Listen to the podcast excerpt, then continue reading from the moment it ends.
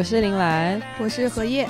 今天这一局呢，还是我们三个。原因首先是我们想要表达一下感谢。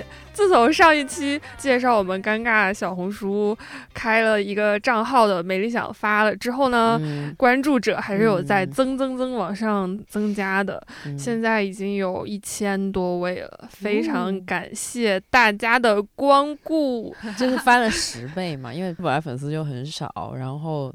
突然来了好多，然后比较受宠若惊吧，可以这么说。对对对，虽然看大家看到那些评论，还是会有一些些尴 尬，但还是非常感谢大家的光顾的。那我们今天找到的这个话题呢，其实也还是一个比较都市相关的，因为我们三个现在都老老实实的待在北京嘛，大家待在北京的时间也不太一样。叶子应该挺长的，好像是毕业就来了，对，一八年下半年吧，差不多。到现在已经有五年时间了，嗯，我们剩下的人也就陆陆续续来到了这个地方。其实从上大学开始，我们就已经在换不同的城市了嘛，可能都是离开家乡去上学。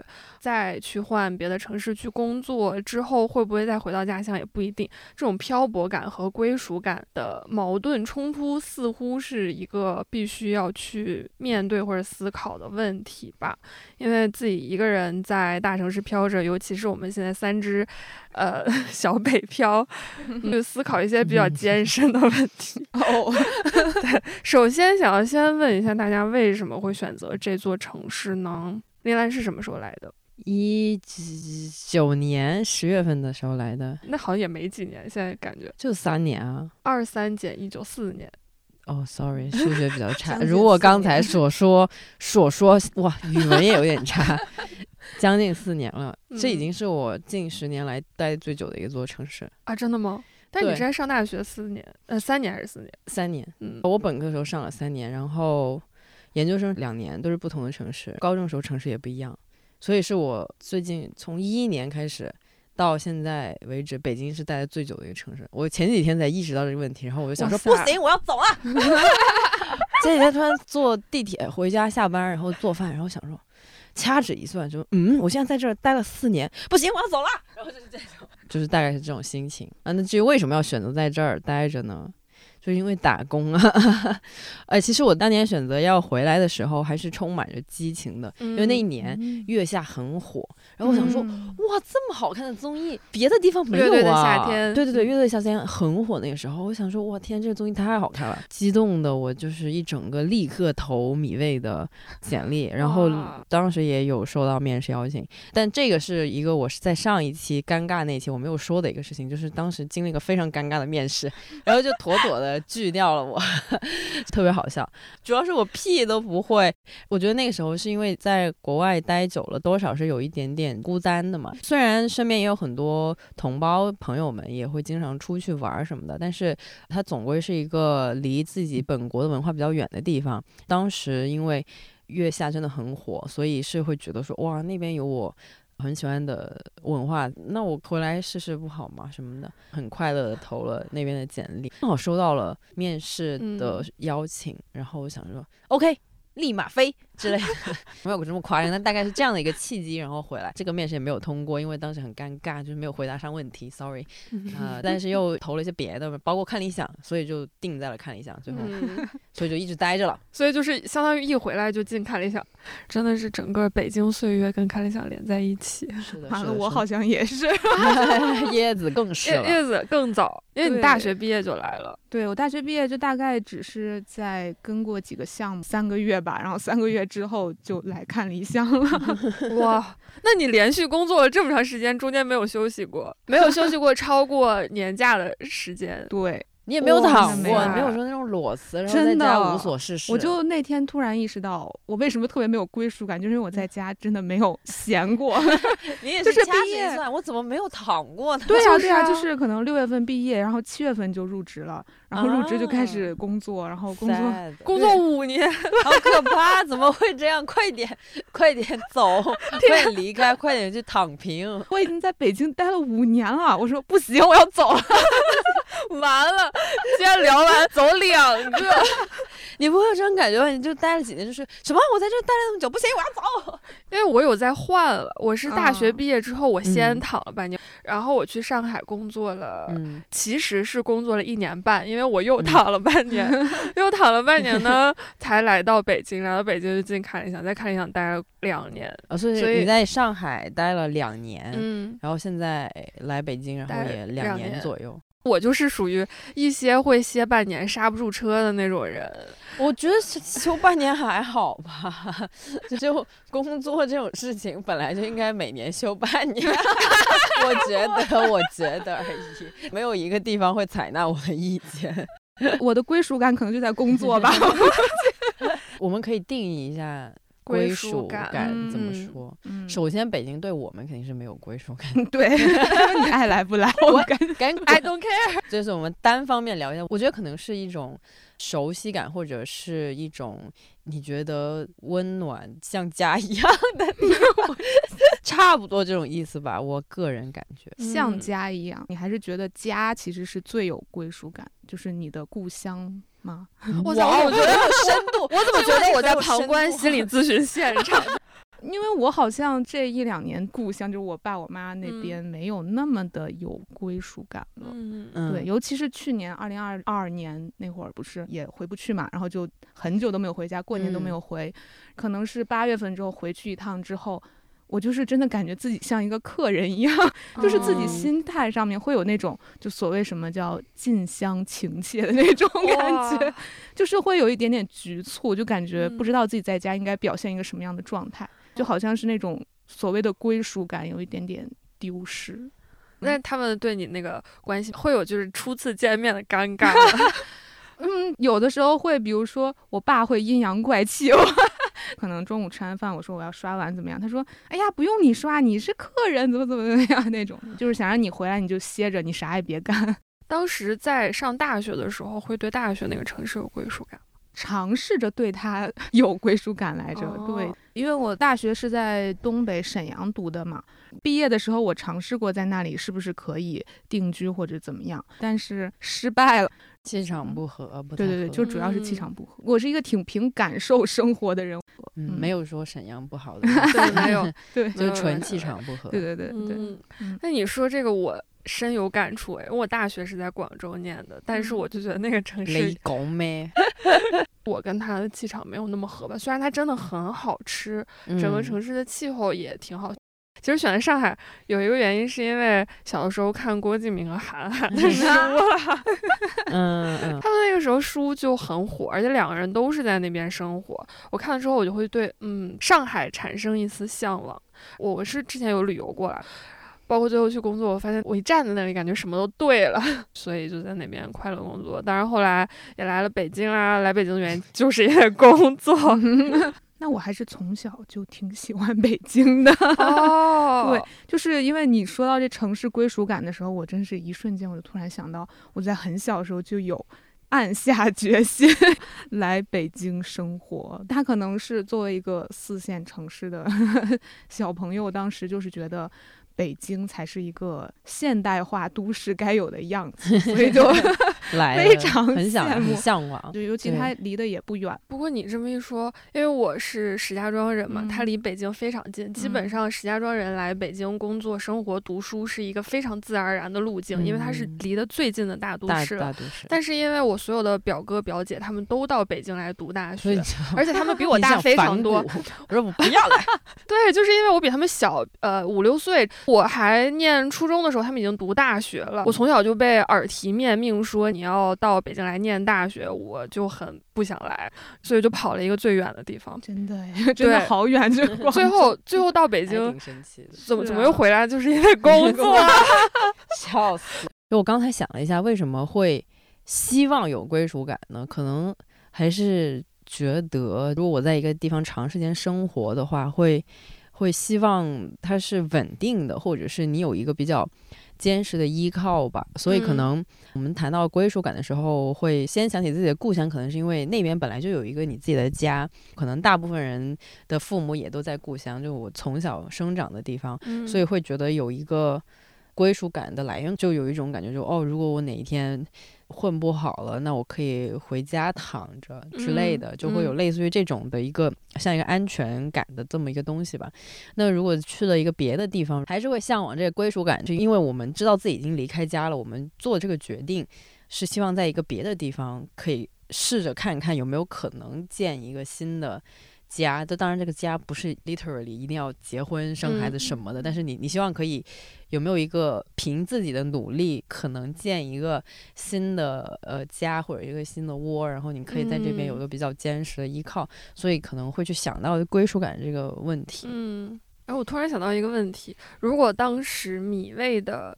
Base 在上海的话，你会就是冲去上海吗？会啊，会啊，会啊。所以你就是奔着他来的，对对对，而不是奔着北京来的。对，我之前可能也在别的场合有讲过，就来北京很大的一个原因，纯粹是因为很多工作机会都在这儿，刚好就比如说看了一下也在北京，嗯。那个米味也在北京，嗯，就当时找了一圈，哎，发现那些公司都在北京，那很自然而然就来北京。当然，这也是一个城市吸引不同的人来很大的一个原因嘛。对，工作资源也是一种很大的资源嘛。确实，呃，我之前还在纽约待过一会儿嘛，然后纽约也是一个巨大的熔炉，什么样的人都有，然后也是各种大城市的通病全都有，就是房价巨贵无比，然后治安有点差，什么物价贵啊，各种各样都有。但是就因为它机会太多了，所以。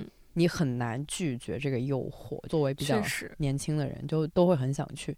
Taylor Swift 不是有首歌，就 是 Welcome to New York，Welcome to New York。那首歌我就不秀我的歌喉了，太可怕了。但是就是有很多这种歌那么唱，他们在小时候的时候会很向往那种欧美文化的。就会听很多欧美的歌，然后什么纽约的这种概念一直在自己脑子里面洗脑，一直非常向往这么一个大都市，嗯，所以也会挺想去那边的。但你在那边待了之后，就发现活着好难啊，东西什么的都太贵了，各种各样的东西都太贵了。然后那边就是遍地都是一些。Trying to 生存下来的年轻人什么的，大学生什么的，嗯，其实就是这种大城市，其实还蛮难说给你一种归属感的，因为活下来很不容易。你要靠自己活下来的话，本来就非常不容易。嗯，然后你还经常是一种奔波的状态，然后你也经常是一种努力工作的状态，你可能在维持自己的生存，你很难有一些很闲的时间去很好的享受这个地方。我那天听秋瑞说的话，他说他以前。来北京之前，想的都是什么国贸大望路，各种什么高架桥和或者是什么 CBD 这种。来了北京之后呢，就是天通苑、丽水桥和北苑。我就一下子觉得啊，这个讲的真好，不愧是专门写钻石房段子的秋瑞，不愧是他。他这个甚至都不是一个段子，他就是随口说出来的一个。然后我就哇，狠狠共情了，就是那种感觉。你来到这边之后，确实一下子你很多的那种向往的东西会变成很现实的东西，就会变成天通苑。一个 for 可能不太清楚北京这边情况的听众们，天通苑就是一个在北京睡城。大家晚上的时候都会坐地铁，对，就是就是离市中心比较远的一个地方，然后那边可能主要就是小区很大，是很多社畜打工人就在那边睡觉，然后白天就去远远的 downtown 或者是别的地方打工。对，所以秋瑞那时候一说的时候，我就说啊，狠狠共情了。可能比起说是归属感，可能更像是一种我对这个城市的熟悉感吧。就我熟悉它的话。我更熟悉的，呃，除了它好的地方，我也会熟悉那些没有那么好的。嗯，确实。那我觉得北京在这方面可能会。更显著一些，主要是因为它的城市布局是从中间往四周扩散开的嘛，而且又是一圈一圈这样的结构，就导致它去哪里其实都蛮远的，去哪里都要一个小时，一个小时起步是非常正常的概念，二十公里以内已经 算近的了。它就是这样的一座城市，所以我来了之后也会发现它跟上海还是挺不一样。没法跟朋友每周相聚了，对，没没有办法，就很难，因为大家就是要穿过半个北京城。城或者是四分之一个北京城来见 面。那天还看到一个博主发微博说，几个人想要聚一下，结果发现一个在怀柔，一个在昌平，一个在我忘了哪里了，反正大兴，别聚了，散了，散了，散了。有人说就是来上海聚吧，对，平等的距离，因为上海它是都很近嘛，那些路那些区其实都是交杂在一起的，你去哪儿都很方便，逛完一条路就是另外一条路。所以我来了北京之后，我也会觉得，确实觉得这个城市好像除了工作以外，跟我就没有太大的关系了。像什么国贸啊、三里屯、就大望路这些地方，距离我平时的生活其实是有点远的，因为毕竟我们是在北三环这边嘛，所以包括我搬家或者怎么样，我都是希望在一个我稍微熟悉的地方，我能够尽量去产生一些本地的连接，这种连接能带给我一点点的归属感吧。那么大家什么时候会开始对一座城市产生归属感呢？有什么小的细节之类的吗？如果说是对北京产生归属感的一刻，我可能就是出差 回来的那一刻。哦，比如说你在外漂泊出差很久之后，你突然回到北京，说你下飞机的那一刻。你就闻到了北京那股土味，格外亲切。对，就是感觉哇，真的就是有时候，比如说我可能是年假，哪怕出去玩时间久一点啊，然后之后回北京之后，我就是一下飞机，然后看到那个干枯的树枝，哦，home，sweet home 的树枝。就感觉哦，我回来了，那其实也是一种归属感，我觉得就是就是你，你今天怎么老想展开歌喉啊？嗯，但也不一定是什么特别好的一些印象，但确实就是就那些景观，就是一下会让你觉得说，OK，这就是我的家，我家就是这样。我是之前跟以前跟那个子闲聊的时候，他说了一个洞察，我觉得挺对的。呃，我不知道是不是他原创的，如果不是他原创的话，怪他。他就说找到自己的 Tony 老师还挺重要的。哦，我之前也有过类似的这个想法。嗯，因为大家都知道剪头发是一个很微妙的事情，很多人都是。可能一生中 就只有几个是你真的很满意，并且你会经常去的 Tony 老师。你一旦要换地方的时候，找 Tony 老师是一个非常大的难题。你不会一下子想到他，但当你换了一个地方之后，你住下，嗯，然后到了你要剪头发的时候，你就突然想，哦，no，我要去哪里剪头 发呢？茫然，就很茫然，说这这么大的一座城市，哪儿有属于我的 Tony 老师？你去了新的城市，假设说没有人给你推荐，就就算是。有人给你推荐，你很可能还是要经过好几次的那个尝试。对对，而且你剪头发，你也不是说一个月就剪一次，你可能两个月之类的。然后，如果是长头发的朋友们，可能会更久才会剪一次头发。这个尝试成本还蛮高的。比如说，你剪完这一个不太合适，那你可能等了好几个月之后，你才去试另外一个。嗯。然后，可能这么试来试去，都过了一年了，然后你就离开这个城市 就你很有可能就会花很长的时间才能找到一个很适合自己的头。你老师，那么当你找到的时候呢？我感觉就会突然的 home 啊，就哇哦 home，对对对，以后什么时候离开了这个城市，你再回来就是哇，可以去找他剪头发，就有一种莫名其妙的一种归属感，就是这个还挺奇怪，不知道听众朋友们能不能理解我的意思？这是真的，我之前在上海的时候有一个韩国 Tony 老师，我非常喜欢他，我非常喜欢到那边去剪头发，因为服务真的很好，妆发超厉害，而且他楼上是有美容室的那种，所以剪完头发他还会说，呃。你可以上楼去修个眉毛之类的，然后我就会去上上去修个眉毛，然后修眉毛的又是很温柔的人，他就帮我修眉毛，修完眉毛我就超级开心的回家了，我就感觉自己是在为美色消费，因为那里 那里的理发师长得还有点小帅，起码是清新清爽的那种，所以我当时离开上海的时候，我还专门远远的拍下那个理发店的照片，他那个地方是一个很安静的街区，然后拍了之后 非常伤感，好像是剪完最后一次头发要离开那个城市，离开。自己的 Tony 了，才有真正要去到另外一个城市的实感。你在此之前都没有觉得自己好像真正要离开这里了。嗯，然后我来到北京之后，就去寻找自己新的 Tony 老师，万幸就是找到。不过你说离开了之后，你还想再回去找他剪头发？是的，而且我们可以小剧透嘛，我们过一个月不是会在上海有一些小活动？我我有想过，我就是攒下那一次剪头的 天呐 名额。我想了一下，我对一个城市的归属感，除了很重要的 Tony 老师之外，可能跟我喜不喜欢那个城市有很大的关系。只要我喜欢那个城市，我就会觉得有归属感，感觉对了，那就是对了，有一种很神奇的谈恋爱的那个 类似的，我懂，对类似的感觉。所以在上海的时候，就是感觉非常对，站在那儿就对，闻到那里的，那你太惨了，你就 就才待了两年你就走了，现在就是一个没有归属感的人吗？哦不不，北京是因为它跟我的家乡某种程度上它的季节还有气质很像，所以我在北京。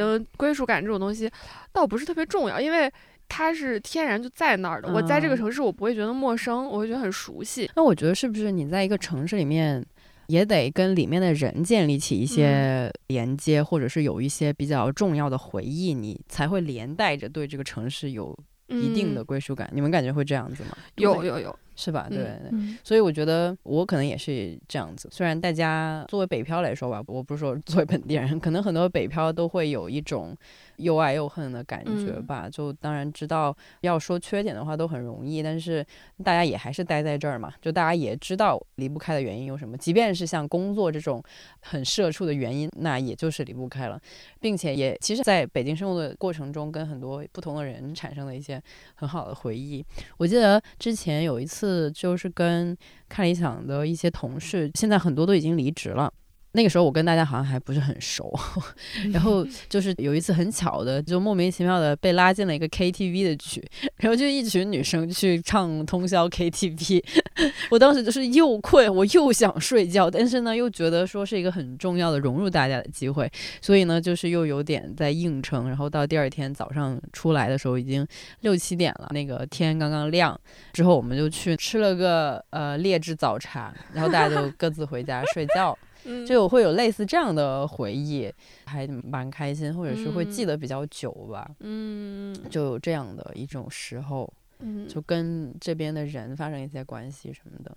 我觉得，或者就是你们在北京的期间，或者你无论你在哪个城市，你在那个城市可能发生了一些取得了一些重要的成就，你可能也会有一些个归属感什么的。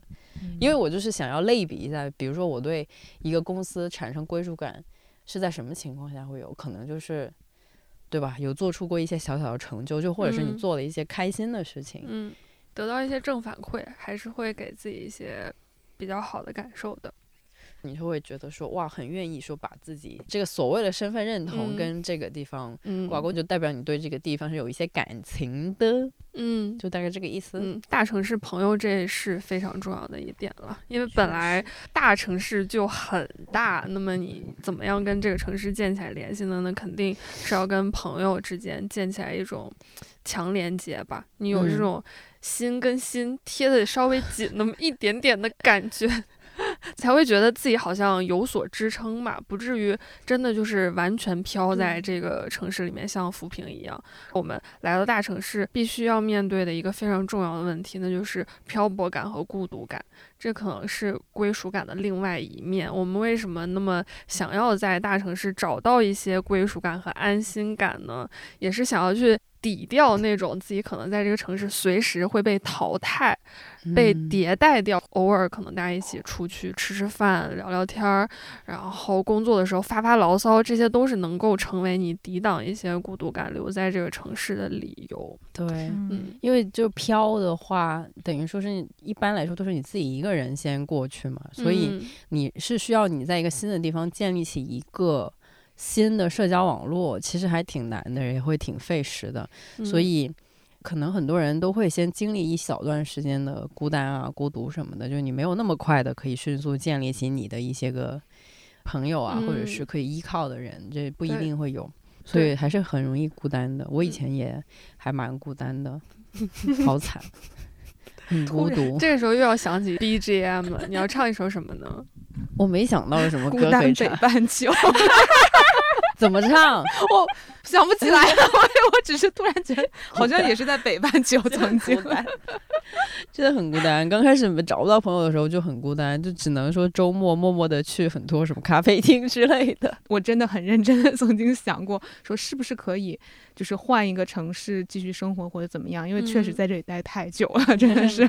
就像你说，你很喜欢上海嘛？你觉得在那里有归属感？我就曾经也是尝试去了一趟上海，就可能也不知道是因为。游客心理还是怎么样？上海我觉得它非常的适宜人居住，真的是很宜居的一个城市，就是你的身体会非常的舒适，但是同时你就会觉得在心理上面会没有那么的自洽，在待在那里你就会觉得说可能我还是不属于这里，就是也是一种非常微妙的情感的。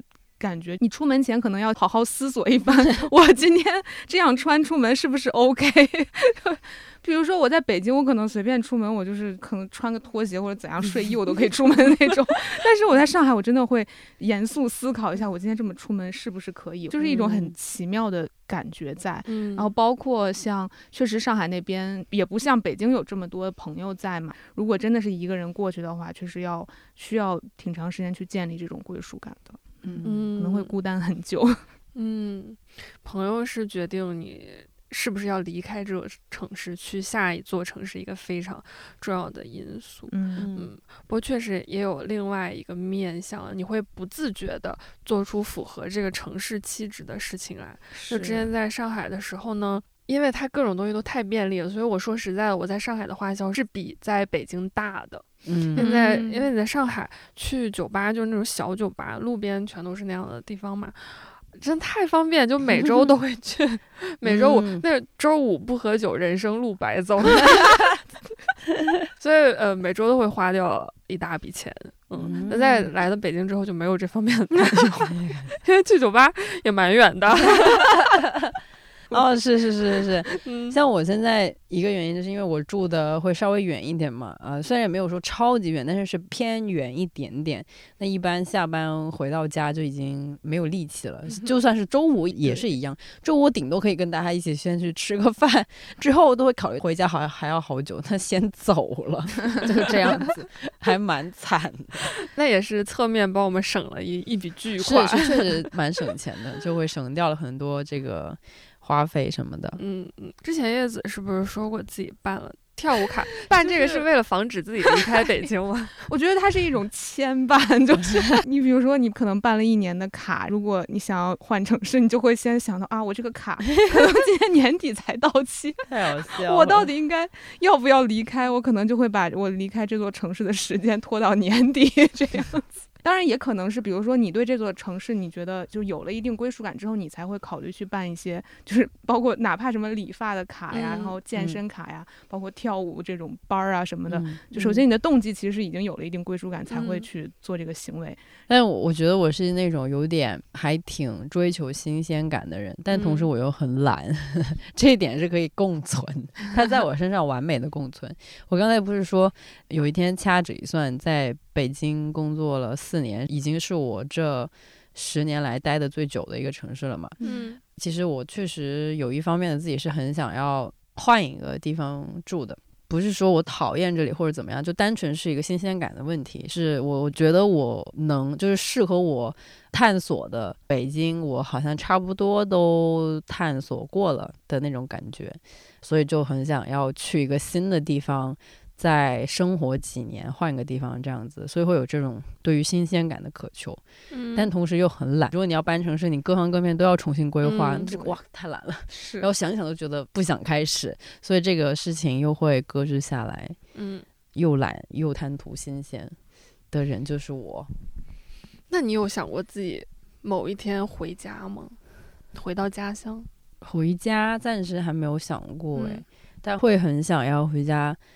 休息啊什么的吧，就是躺着也不干什么事情。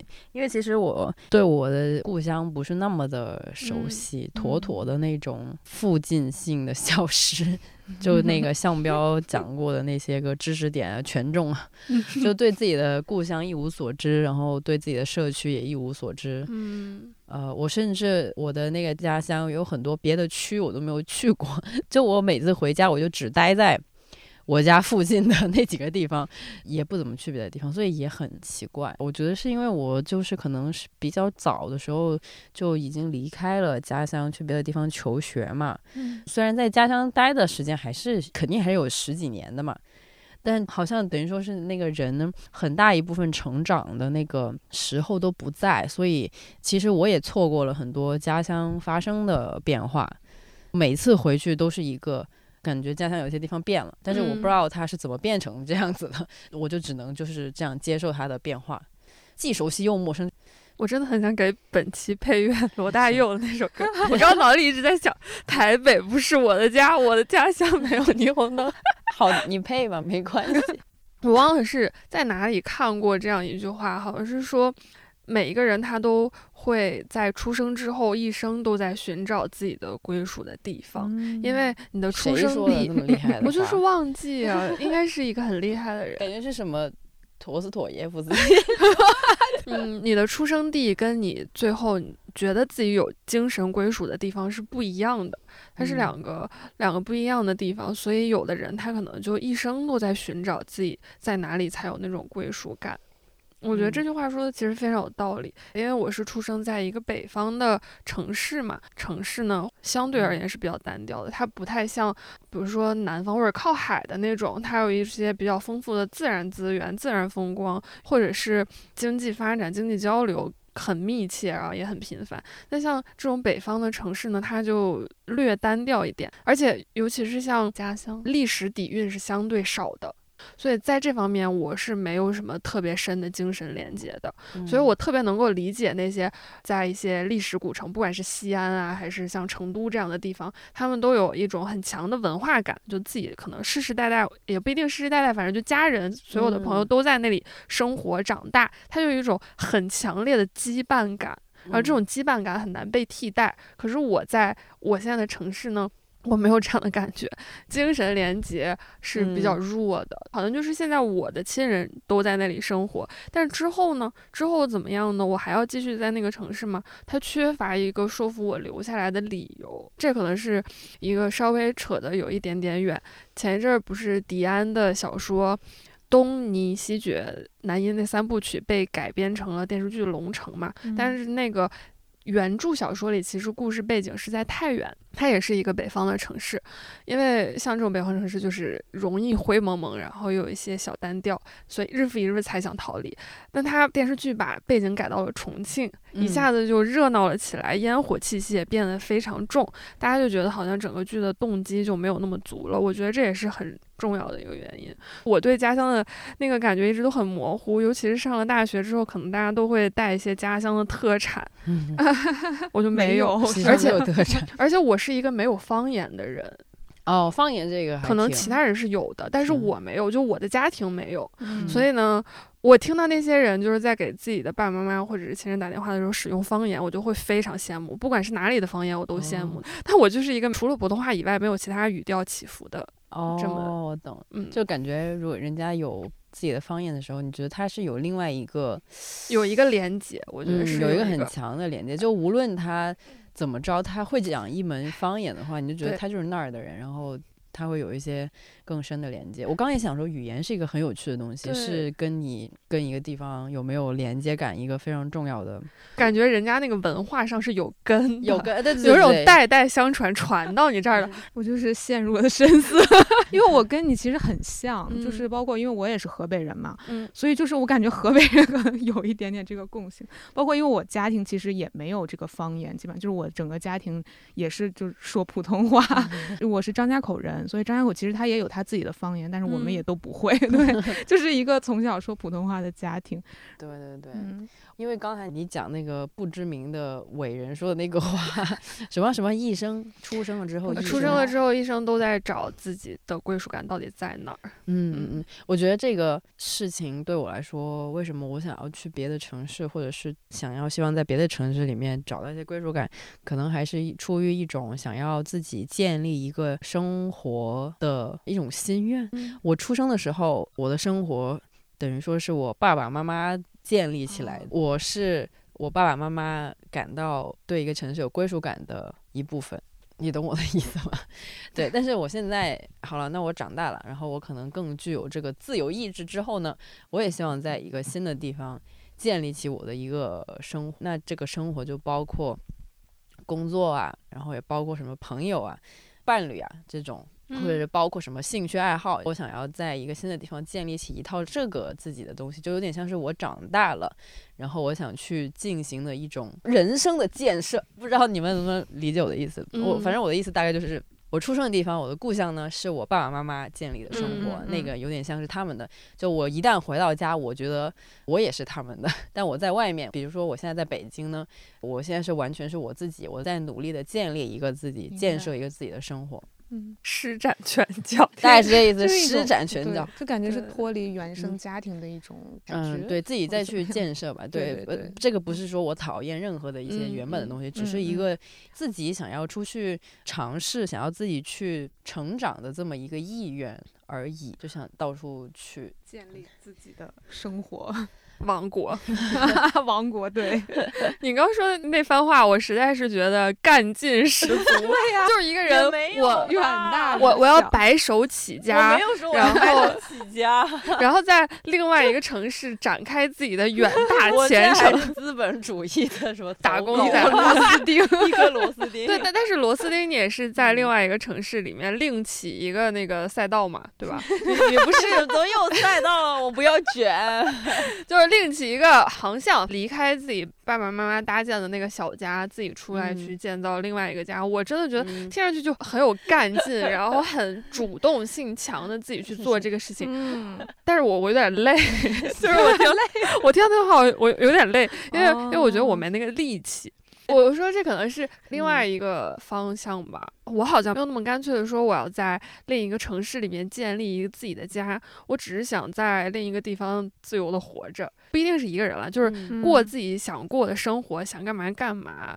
然后去哪儿都可以，当然这在家也可以，只是他也确实是，就像你刚刚说，好像在家乡的时候，感觉自己是父母的，还是父母的 就是一个撇 s 的概念。撇 s 的概念，英语学的是真好。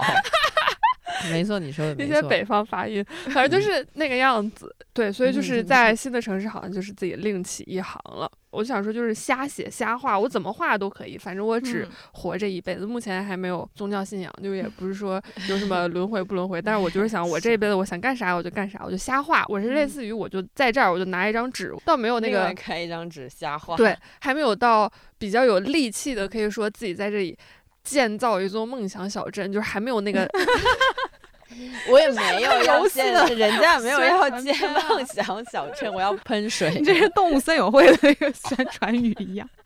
是反正就是建一个家吧，就建设一个东西出来。我是觉得语言的力度肯定能代表你的某种嗯决心吧，从某一些方面来说是这样的。那你会嗯考虑到非常现实的因素吗？比如说，可能退休之后这个养老问题 怎么办？就是没有他那种宏观志对向我。我也没有，也没我也没有想到这个程度。我再插一句，就是虽然说我们今天聊这种什么乱聊这什么城市归属感的这个事情，嗯都是一些很皮毛的东西。因为嗯说你要说到什么买房这种东西，那没有一个人有资格说我有没有归属感。但是我得有了个房，那我可以很开心的说我对这个城市有归属感，因为老娘在这儿买房了。对，但是我们都没有，所以今天聊的其实都是很皮毛、精神上的一些属性。嗯、对对皮毛嗯。我发现我这个人就是不会想那么多，我很明确的知道我想要什么，我想要实现什么。如果这些条件都满足，我就 OK 了。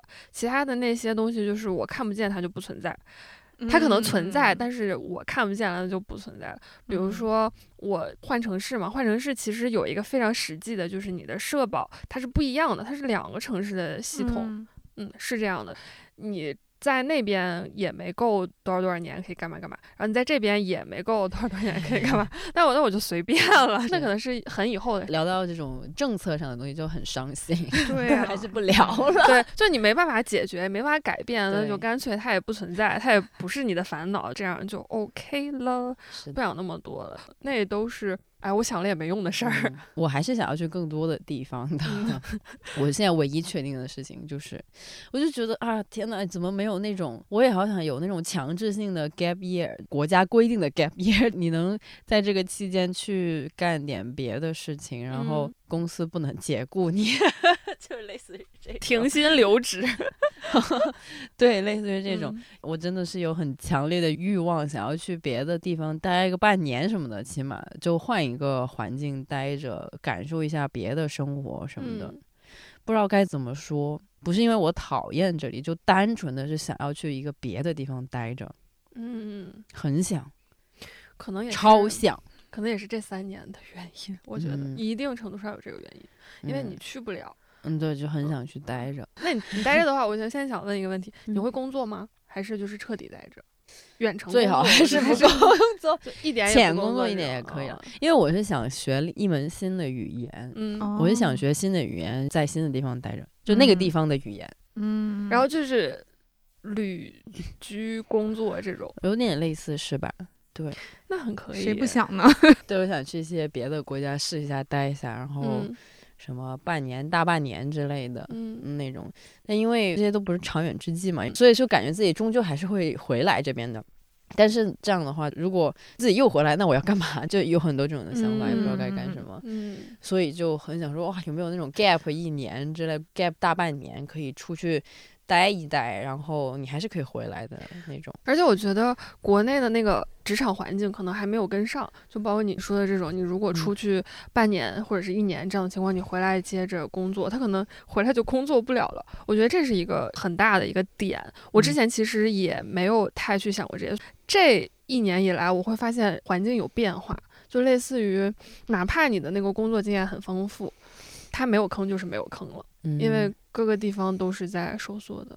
是就是我们现在有工作，某种程度上都可以说是还蛮幸运的。但是同时我又会觉得说，为什么一定要一直工作？就比如说像是像上学的话，都会有很规律的三个月放假，什么两个月放假之类的。但是好像你一旦工作之后呢，你就没有那种规律的放假，就你为了不被淘汰，你只能一直待在这个岗位上面。但是我会觉得说，工作跟上学一样，你也是要一个那种长的休假，这样才科学嘛。但是没有办法，资本主义是不会让你这样的，所以我就总觉得说啊，这样子好不公平啊。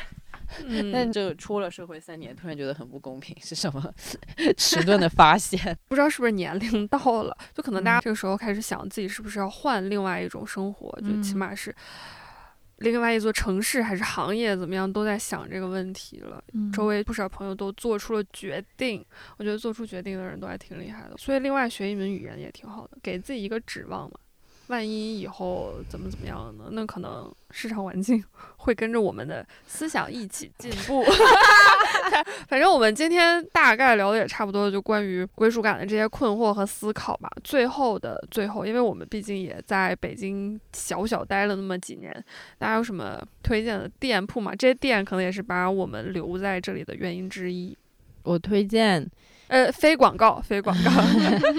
我推荐一个胡同里面的烧烤店，真的是那种纯纯的，属于不是在这里待了很久的人带你去，你自己不会发现的那种，因为它就在一个胡同里面，它也没有招牌，里面座位超少的，是两个，不是两个，是几个，反正是北京大姐开的。然后大姐呢很亲切，她那那个店叫探花，这个店特别的本地。你点东西的话，他会说你就如果他觉得你吃不完，他不让你点的那种，就会让人很有亲切感。就嗯特别想说你先吃完你再点。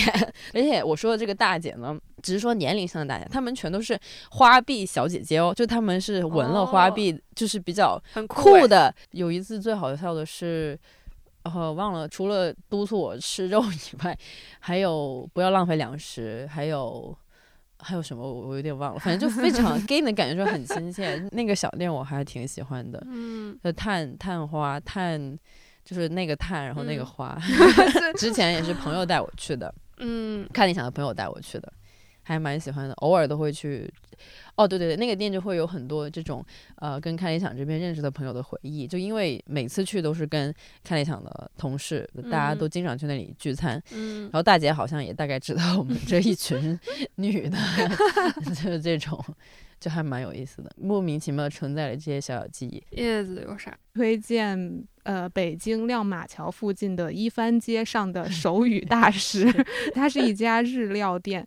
然后呢，就是鸡翅很有名，对对对，你听他名字就知道他叫手语 大师。他那家店就是你，比如说你想要去邀请朋友，你比如说有北京有朋友来北京了，然后你不知道该带他去吃什么，你就可以带他去那家店，嗯就是每样菜都很好吃的一家日料店，很推荐。